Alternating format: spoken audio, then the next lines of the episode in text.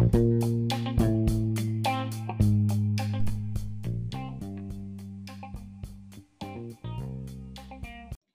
い、皆さん、こんにちは。こんにちは。今回は第58回、8回ですね。イエーイ8回です。イエーイ じゃあ、始めていきましょうか。はい、始めましょ最初はじゃあ、近況報告からですかね。う。うん、うん。えっ、と、近況報告は、ね、私たちから big announcement があるんですけど、そうですデレデレデレデレデレデーンはい。就活が終わりました。イエーイお疲れ様。もう本当に辛かったですけど、終わってすごい嬉しいです。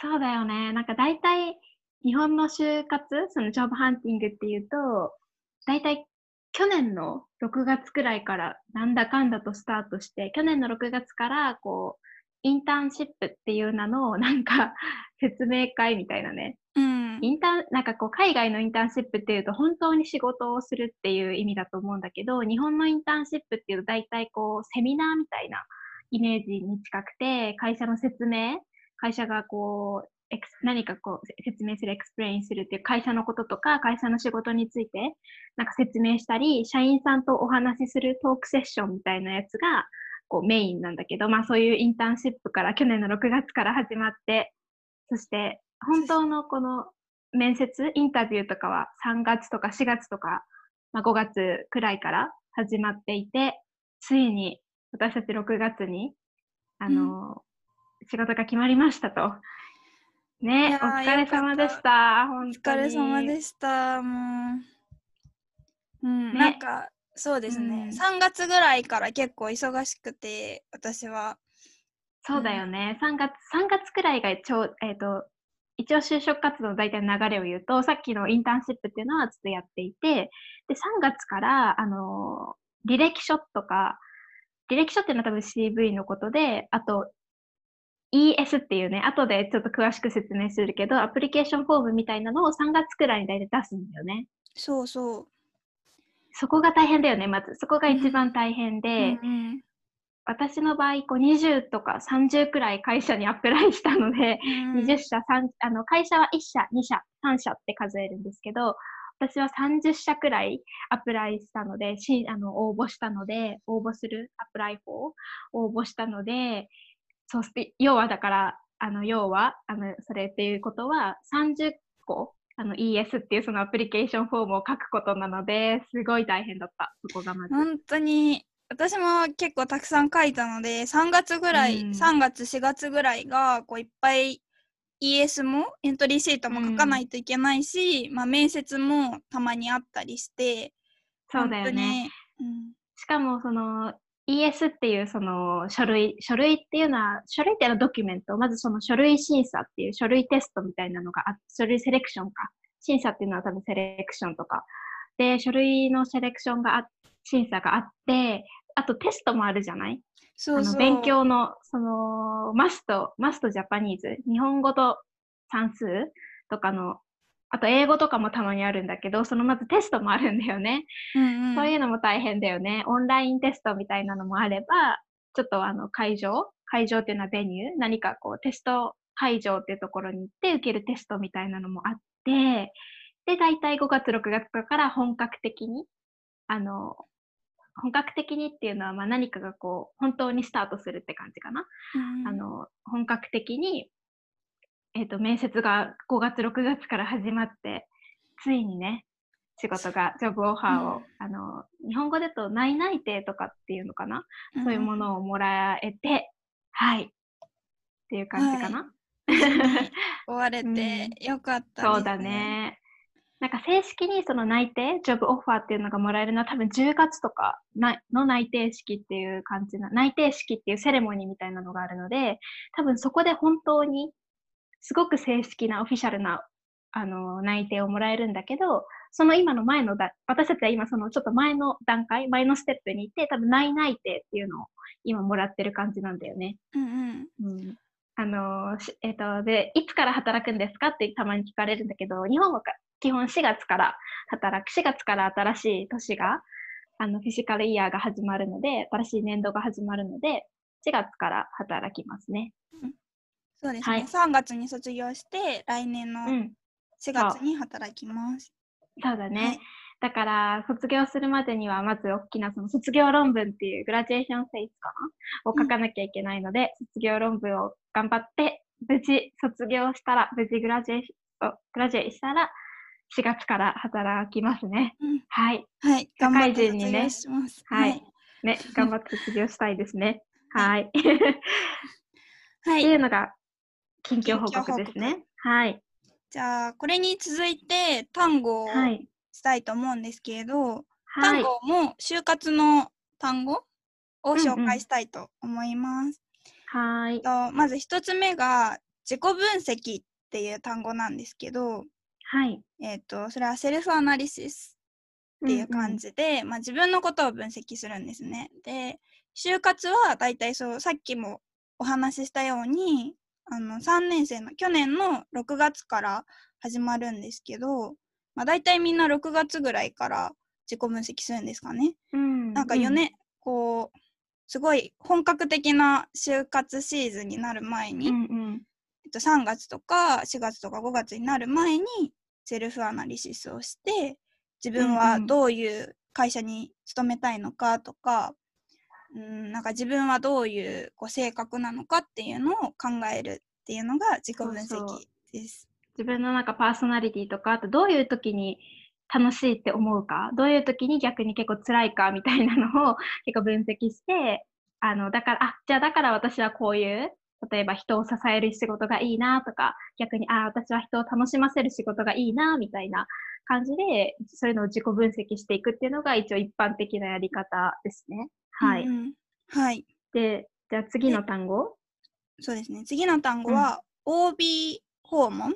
まあ OG 訪問とも言うんですけど、えっと、自己分析が終わったら、まあ、どういう業界に行きたいかなっていうふうに考えて、どういう会社に行きたいかなっていうふうに考えて、でその会社のことを調べないといけないんですけれど、うんその時に調べる方法として、あのーまあ、自分の大学の先輩に自分の大学とか、まあ、自分の知ってる先輩がその行きたい会社に勤めてたら行きたい会社で働いてたらその先輩からお話を聞いて、あのーその会社のことを勉強するっていうので、まあ、OG 訪問っていうのは英語でアルムナイビジットっていうらしいんですけど、うん、そう、OB、OG ってさ、え、あの、英語で OB、アルファアルファベットで OB、OG、その、多分オールドボーイってことだよね。そうだと思います。そう、オールドガール。これ、日本語、英語なんだけど、そう、あの、大学の先輩とか、そうい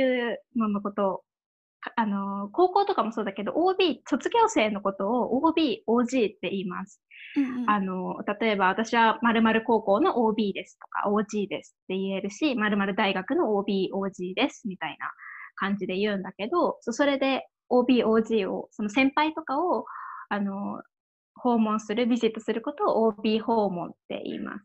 うんうん結構こう最近はその OB、OG を探すため、あの、見つけるための、ファインするためのアプリとかもあって、そうそうあの、昔はその、紙とかに書いてあったんだけど、学校にそれが置いてあったんだけど、本として置いてあったんだけど、ちょっと最近はそれがすごくアナログなので、アプリとかで、まあ自分の大学の OB じゃなくても、他の大学の OB とかでも、アプリとかを使って探して、それで訪問したりするみたいなんですけど、まあなんか多分、マッチングアプリみたいな のの就職活動バージョンみたいなイメージだよね、多分。そうだと思います。うん。うん、なんか大きい大学はすごいこう学生がいっぱいいる大学は多分自分の先輩を見つけやすいんですけど、自分が行きたい会社で働いてる先輩にうん多分会えると思うんですけど、あんまりこう大きくない大学とか小さい大学とかこう地方にある大学とかだとこうなんか会うのが難しいので、そういうアプリを使ってる人もいますよね。そうだね。私はなんかあんま使わなかったけど、でも結構周りで使ってる人は多かったかな。そうなんですね。私うんもあの、インストールはしました。あの ね、そうだよね。とりあえず、そう、私も、とりあえずインストールはしたけど、あまり使、あまりっていうか使わなかったっていう感じだったんだけど、まあそういう感じで OBOG 訪問。さっき言ったインターンシップとかを通じても会社のこと知れるけど、他にもそういうふうにやっていきます。OBOG 訪問とかを通じて会社のことを知っていきます。はい。はい、じゃあ次の単語お願いします。次は、さっきも言ったんですけど、ES、エントリーシートっていう単語がありまして、はい、えっとまあ、さっきも言ったんですけどアプリケーションフォームのことで、うん、あのー、そうですね自己分析して OB おじ訪問行ったりインターンシップ行ったりして会社のことを調べたら今度はエントリーシートっていうのを書いて、えっと、うん、応募しますよね。そうだね。はい。あの、大体 ES、まあ、これも日本語英語なんだけど、ES、ES エントリーシートって言うんだけれども、あの、大体聞かれるその質問、有名、有名じゃないか。とてもたくさんある質問が、大体学生時代に力を入れたこと、うん、学生時代、その、大学生とか、まあ高校生の時に何か頑張ったことは何ですかっていう、力を入れたことあのなので、学知化っていうふうに言われるんですけど、うん、学知化、あとは志望動機。志望動機っていうのはなんでその会社にアプライしたのか、えー、ということと、大体それだよね。うん。それですね。その2つとかがよく聞かれる質問ですね。これは面接でも、あの、インタビューの方でもよく聞かれる質問です。うん、で、このインタビューっていうのが、この ES っていうのをベースにして行われるので、結構大事だよね。この ES は。うん、そうそう、大事。だしあのバックアップを取っておいた方がいいですね。あの提出する前に、ね、自分が何を書いたのかっていうのをちゃんと パソコンにバックアップを取っておかないとこう面接の前にあれ私 ES で何書いたっけってなるので。うん確かに。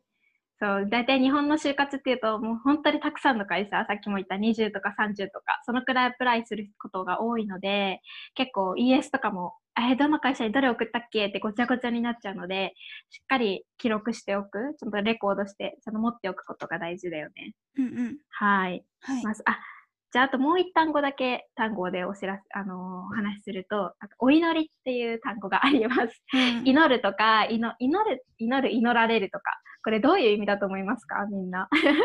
祈るっていうのは to pray のこと。p-r-a-y の pray。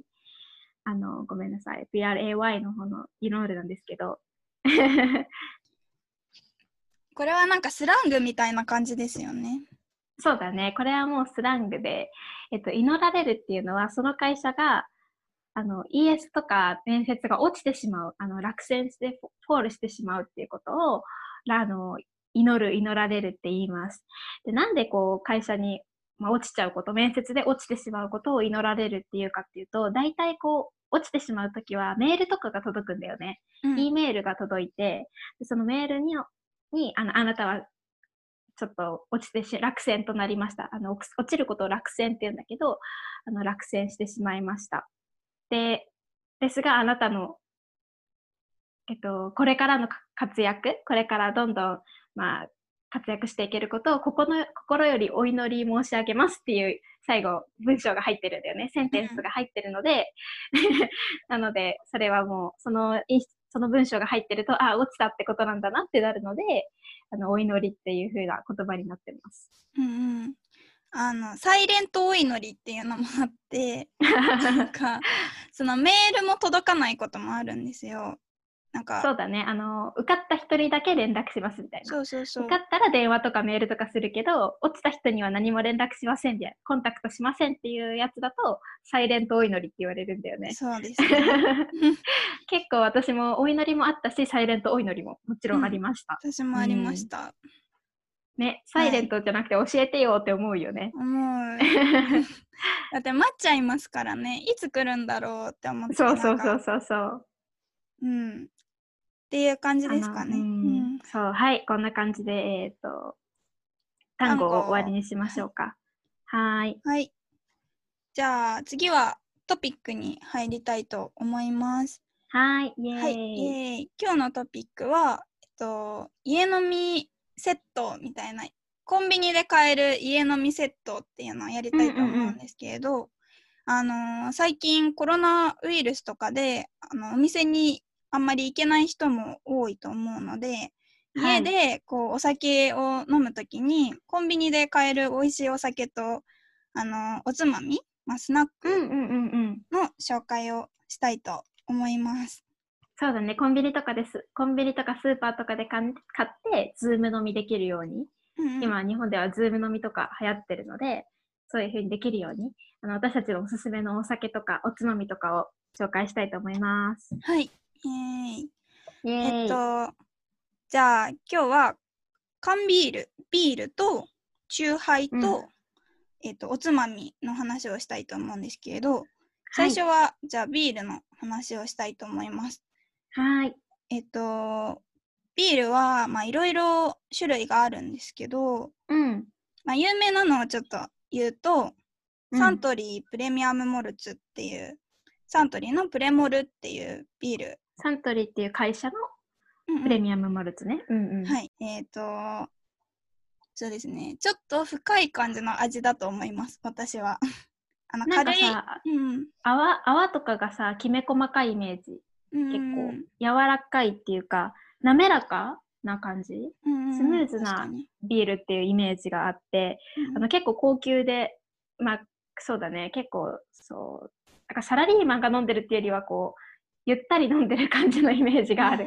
確かに、うんそうですね、はいちょっと高級な感じのビールです。うんうんうん、でうん。次が、えっ、と、サントリーの金麦と、うんうんうんキリンの喉越し生っていうのがあるんですけど、うんこれは発泡酒っていうお酒で、うん、発泡酒っていうのはローモルローモルトビアっていう感じであの、うんうんうんうん。麦芽っていうのがモルトなんですけど、それがあの少ないビールなのであのこれは日本の独特な なんかビールなんですけど独特なビールっていうか,、なんか日本はこうあの酒税アルコールのタックスの関係であの発泡酒っていう種類のビールがあってでその種類のビールになるんですけどあのちょっと安いはずですちょっと、あ、そうだよね。なんかそう、発泡酒はちょっと安いイメージだわ。そうなんですよ。うんなんかだ確かビーからあれだね、多分、うんうん、ごめん。サラリーマンとかが多分毎日毎日飲むのは、そうそうそう。発泡、家とかで毎日飲むときは結構毎日高いお酒は飲めないって時に結構発泡酒とか飲むイメージかな、うんうん多分。うん。なんかビールっていう種類になると確かあのアルコールのその酒税タックスが高くなるので新しい種類の発泡酒っていう種類があってそのビールなのでちょっと安いビうんうんうんうんールだと思います。はい。はい。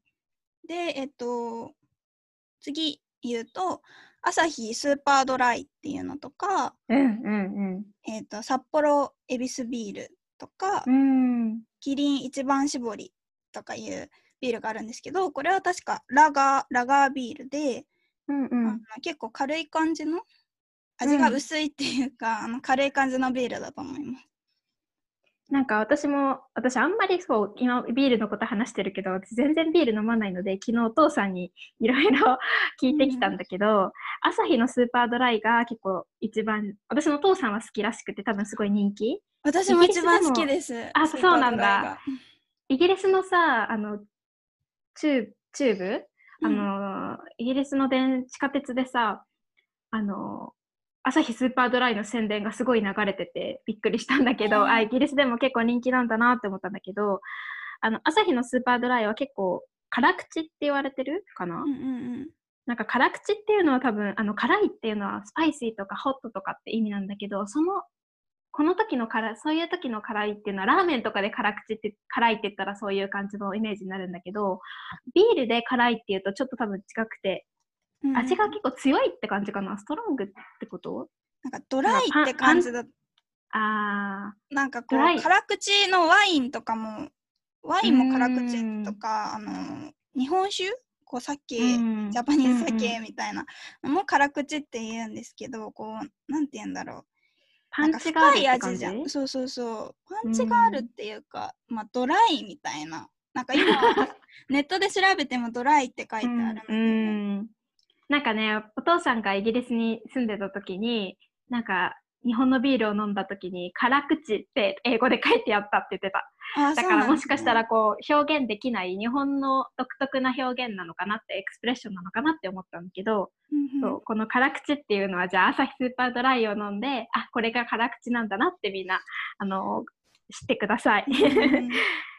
えっとじゃあ、えっと、エビスビールは結構高級でなんかゆっくり飲む感じうんじゃないかみたいなことを、あのさっきのサントリーのプレミアムモルツも結構高級なんだけどエビスビールも結構あの高級な感じうんで言ってました。かうんなんかエビスビールの缶も高級そうななんかうんパッケージっていうか、こうデザインが高級そうな感じがある気がします。そうだね。え、あれだよね。エビスさんが乗ってるよね。うん、多分そうだと思います。あの、か神様の一人 のうん七福神とかだっけ？あーっと、はい。のエビスさんっていう神様の一つと、うんあの、が乗ってます。はい。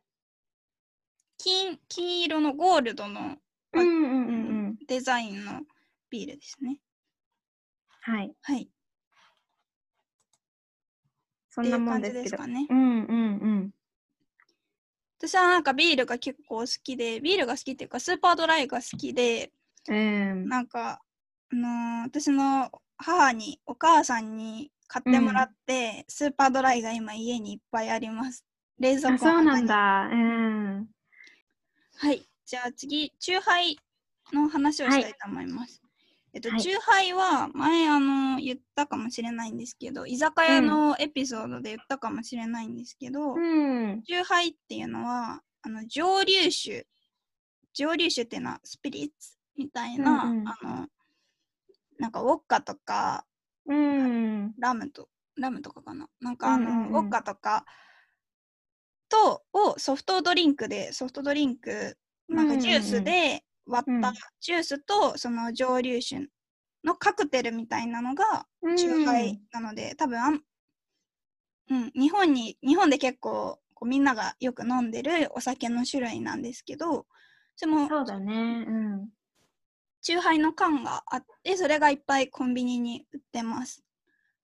で、えっと、私がちょっと調べて調べてきた中で結構有名なチューハイを紹介しようかなっていうふうに思うんですけど、はい。と例えば氷結とか氷結は、まあうんと5%ぐらいアルコールが5%くらいなので飲みやすいと思います。氷結とかあと本搾り。本搾りはうん。6%ぐらいなので、まあでも一緒ぐらいかな。まあうん。本搾りっていうのとかあとほろ酔いほろ酔いは結構みんな飲んでるかなっていうふうに思うんですけど、3%アルコールが3%ぐらいなのですごいあのー初めてアルコール飲む人とかなんか女の子がいつも飲んでる感じがありますね。そうだね。うん。ホロエイはもう3%だからさ、味的には結構ジュースみたいな感じだよね。ソフトドリンクに近い感じで、ほとんど酔わないし、そもそもホロエイっていうのがバスって意味？なんかちょっと酔っちゃう。あのー酔うっていうのはそのドランクだけど、ほほろ酔いっていうのはちょっと酔ってるって意味だから、そういう意味、ニュアンスでほろ酔いっていうお酒の名前だし、3%だしみたいなね。そうそううんお酒の味はあんましないですよね。なんかうんジュースのそうそうそう味が。なんかいろんな種類の味があって、なんかぶどう味とか、なんかオレンジ味とか、マスカットとかいろいろあるよね。いろいろあるんですけど、もうそのジュースの味しかしないと思います。そうだよね。で、あとストロングっていう、なんかよくストカン、ストカンとか言うんですけど、ストロングっていう。のがあって、うん。ストロングは9%ぐらい、アルコールの度数が9%ぐらいなので、すごいね。高いね。あのアルコールの味がします。とか、うんあと、もぎたてもぎたてもなんか度数が調べたら高か高くて、私も飲んだ時すごいなんかアルコールの味がしたんですけど、もぎたても多分9%ぐらいあって、うんあとレモンサワー、まあ、レモンのお酒とかもあります。それは7%ぐらいなので、ストロングとかもぎたてとかレモンサワーとかは結構度数が高いと、アルコールのパーセンテージが高いと思います。うん。なんか、あのー結構この9%とか甘いお酒でかあのだから大学生とかが軽い感じ。軽い気持ちで、まあ、ちょっとちょっとのほろ酔いとかみたいに3%みたいな気持ちで9%のお酒を結構飲んでしまってあのかなり酔ってしまったり具合悪くなっちゃったりアルコールって中毒あの中毒アルコール中毒まあそのアディクアディクションになってしまったり結構ポイズンいっぱい飲みすぎるとポイズニングなので悪いのでそういう風になってしまうっていう問題が起きてるっていうのもちょっと聞いたことがあるので、うん。気をつけて、うん、9%甘いのに9%って結構危険かなって思うのでうん。気をつけて飲んでほしいなとは思いますね。うん。みずほさんがよく飲むやつとかありますか？そうだね。私氷結かな。なんかほろ酔いはちょっとあんなんかお酒がなさおかお酒感がなさすぎてちょっと弱いなって感じなのであのほ氷結はさっき言ったみたいに5%くらいでちょうど9%とかほど高くなくてちょうどいいかなと思って結構氷結を飲むことが多いですね。確かに氷結は美味しいですよね結構美味しいよね。うん。うん程よくアルコール、程よく甘いって感じで好うんうんうんはいきです。はい。じゃあぜひ氷結も飲んでみてくだうさい、ん。うん。ではいじゃあ最後おつまみ編ということでおつまみおすすめのおつまみについて話したいと思うんですけど、うん。えっ、と私がいろいろなんかちょっと考えててあんまりなんかコンビニで買うおつまみってなんだろうってあんまりよくわわからなかったので 私の父と父さんと話しながら考えたんですけど、うん。なんか柿の種を食べるって私のお父さん言ってたんですよね。うん。柿の種っていうのはあのか柿？柿の種っていうお菓子があってそれはあの、うん。ナッツ？ナッツとあピーナッツとか、あの roasted peanuts とクリスピーライスクッカーズみたいな感じであの、うん。小さいおせんべいみたいなのと、うん。あとピーナッツが入ってるのでこうビールを飲むときはちょうどいい感じの。ちょっとピリ、ピリ辛な感じだよね。あそうですそうです。ちょっとスパイシーな感じの、うん。なんかちっちゃい時はちょっとピリ辛で、あの、辛いなって思ってたんだけど、あれ今食べると美味しいよね。うんうんうん。それとかあとはなんかカラムーチョっていうあのポテトチップスみたいなのがあっうん。て、うんそれもなんか日本語ではポテチって言うんだよね。そうそうポテトチップスのこと、ポテチって言います。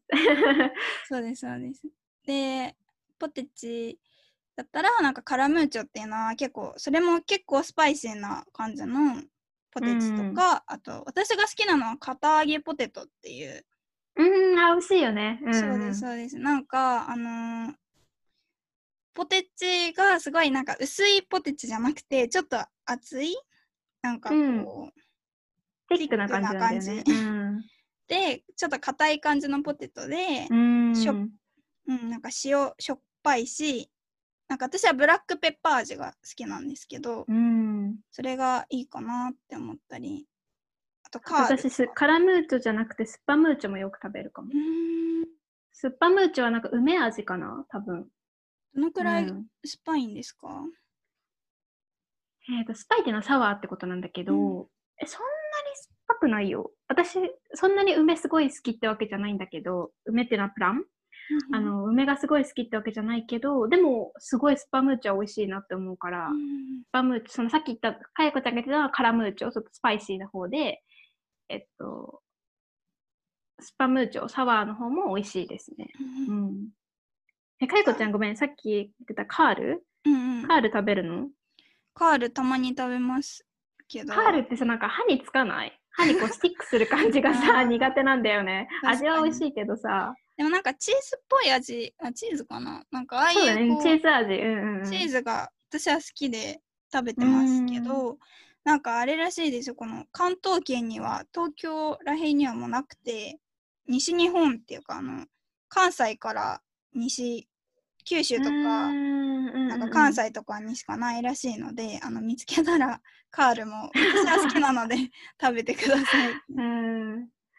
そうだね。あ、あとね、私、この前、わさビーフっていうのを食べて、ポテチの、またこうん。ポテチの種類なんだ美けど、うん、わさビーフっていう、なんか多分昔ながらの、昔からあるやつなんじゃないかな。わさビーフすごい美味しかった。あの、わさびのちょっとあ、ちょっとツーンとする感じ、わさびの味がするポテチだったので、すごく美味しかったから、ぜひ見つけたら食べてみてほしいなって感じですね。確かに。美味しそうですね。なので、うん。あのおつまみって言ったらあのポテチがいいかなっていうふうに 思います。そうだね。うんあとはなんかサキイカとかスルメイカなんかドラうイん。スクイみたいなイカ、あのドライされたイカが有名なので、美味しいようね。ん サキイカとかスルメイカもおつまみとしてはいいと思います。えしかもなんかポテチよりはちょっとヘルシーじゃない？うん、ヘルシーだから。ちょっとカロリー低いからうん罪悪感なく私は食べれるかな。うんうんうん、枝豆とか食べるかも。ああ、と枝豆、確かうんに。ヘルヘルシースナックといえば枝豆コンビニとかでも多分今枝豆売ってて電子レンジでチンしたりとかすると超便利じゃないですか。そうそうセブンイレブンとかだと電子レンジでチンするだけで食べれる枝豆とかがあって私結構それ買ったりしてます。じゃあぜひ枝豆も うん。食べてください。っていうことで、はいこ。れくらいですかね。これくらいですね。はい。なんか食べ、ズーム飲みしたくなったね。したい。ましょう、今度。あ、でも一応日本ではもう、あの、外出できるようになっていて、私この前池袋行ったんだけど、すごい人だったよ。そうなんですね。うん。なんか友達に会って、久しぶりにちょっと出かけようって思って出かけて友達に会って、あ池袋で会ったんだけど、もう本当にすごい人で、あ、もうみんな全然自粛してないんだなって思った。まあ、自粛しなくてよくなったので、自粛あの家にいなくてもよくなったので、うん、まあ出てもももちろんね、うん、気をつけなきゃいけないけど。うん。はい、出てもいいと思う、あ出てもいいですけど日本では、まあ、皆さん気をつけて感染しないように気をつけてください。ははいはい。じゃあはい、今日じゃあは今日この辺で。終わりい。たいと思います。えっ、と、ツイッターやってるのでぜひフォローしてください。はい。はい。あと、えっと、すいません。私たちまた遠隔、リモートでやってるので、結構声がかぶっちゃったりとかして、あの、あれしたんですけど、全然仲はいいので、まあ、あの気にみんな気な、あまり気にしないでください。はい、すいません。うん。はい。はい。あ、あとなんだっけ、ツイッターは言ったんだっけ？うん。はい。えーとあとレ、アップルポッドキャストのレビューもぜひぜひよろしくお願いします。はい。はい。じゃあ今日はこの辺で。バイバイ。バイバーイ。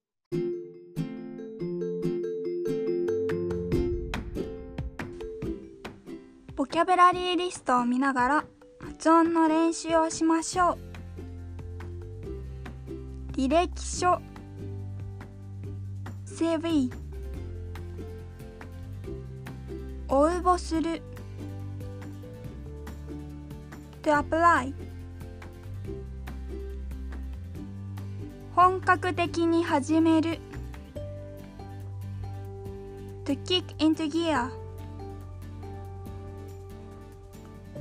内内定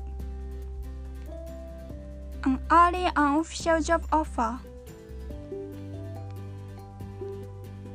内定式 A job offer ceremony 業界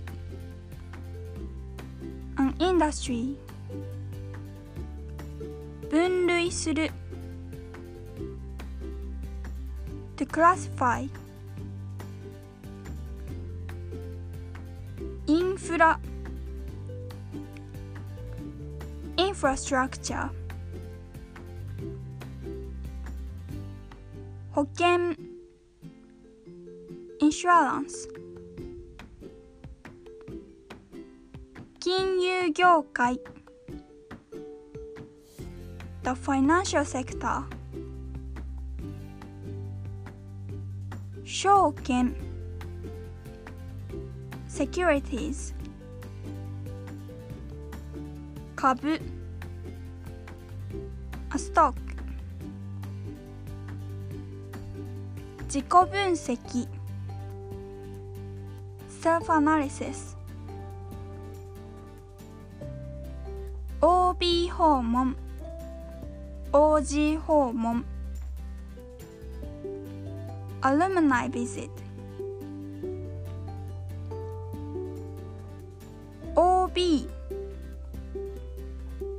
an alumnus OG an alumna ES application form 学知化学生時代に力を入れたこと Things that you work hard at when you are a student 志望動機 Reasons for applying お祈りメール A rejection email 落選する to fail 発泡酒 low malt beer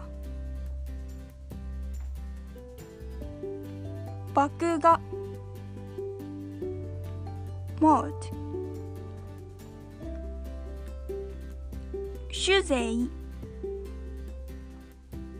a liquor tax 辛口 dry 七福神 The seven deities of good fortune 酎ハイ cocktails 蒸留酒。Spirits ほろ酔い。Buzzed アルコール度数。アルコホールコンテンツ中毒アディクション程よい。モデライトおつまみ。スナックスピリ辛。アルトホットしょっぱい。Salty 酸っぱい sour 関東圏関東 region スルメイカサキイカ dried squid 自粛 self-restraint 遠隔の